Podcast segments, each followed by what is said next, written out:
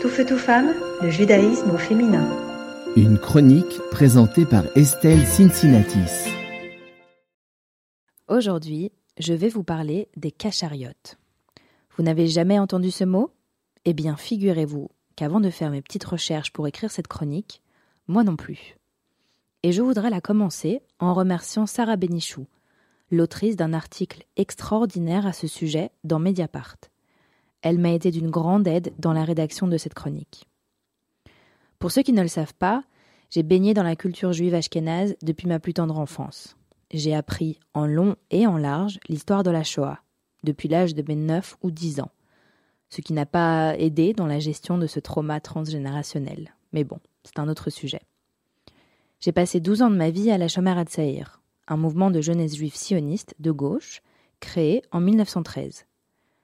À la Chomère, on m'a beaucoup, beaucoup, beaucoup parlé de Mordechai Anilevitch, héros de la révolte du ghetto de Varsovie qui commença en avril 1943 et leader de la Chomère Hatzair. Imaginez-vous, on avait des chants où on s'époumonnait à crier son nom avec fierté. Pourtant, au sein de ce même mouvement de jeunesse, il y avait aussi Tema Snyderman, Bella Khazan, Feigele Peltel et tant d'autres que l'histoire a oublié, que nous avons oublié. Théma, Bella et Feigele étaient des femmes juives qui ont activement participé à la résistance contre les nazis pendant la Seconde Guerre mondiale.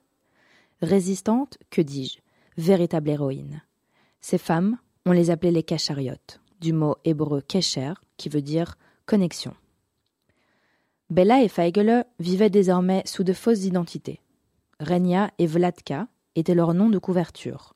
Comme plusieurs dizaines de jeunes femmes juives polonaises, elles circulaient entre les ghettos, et pour certaines, vivaient même du côté arien des villes. Et je vous jure, si je faisais la liste de toutes les actions de résistance que ces femmes ont menées, vous ne me croiriez pas.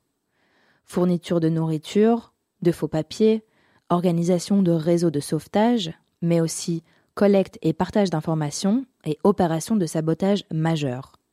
À Varsovie, les cachariotes ont réussi à introduire des fusils et des grenades dans le ghetto. Elles ont elles-mêmes fabriqué leur propre cocktail Molotov.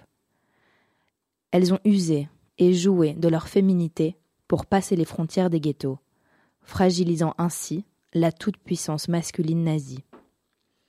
À l'époque, il faut savoir que les femmes juives s'expriment la plupart du temps dans un polonais sans accent yiddish.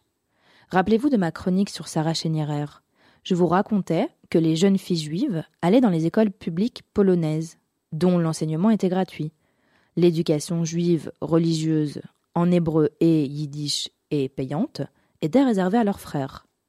Les femmes juives polonaises connaissaient donc les rites et les coutumes catholiques.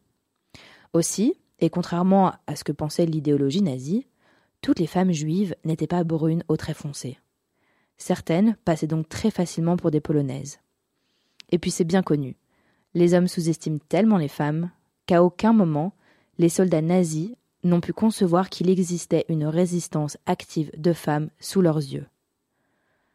Au-delà de leurs actions de résistance individuelles, les cachariotes ont eu un rôle fédérateur essentiel entre les différentes organisations juives.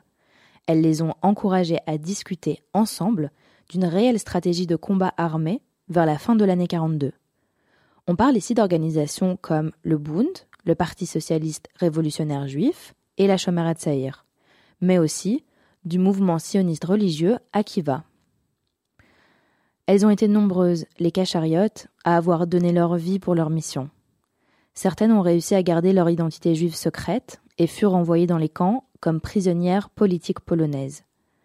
Elles ont échappé à la chambre à gaz, mais pas toujours à la mort, écrit Sarah dans son article. Le peuple juif est un peuple de révolutionnaires, nous disait Herbert Pagani. Je rajouterai que c'est aussi un peuple de résistants, dont les femmes ont peut-être été les plus combatives et pourtant les plus vite oubliées.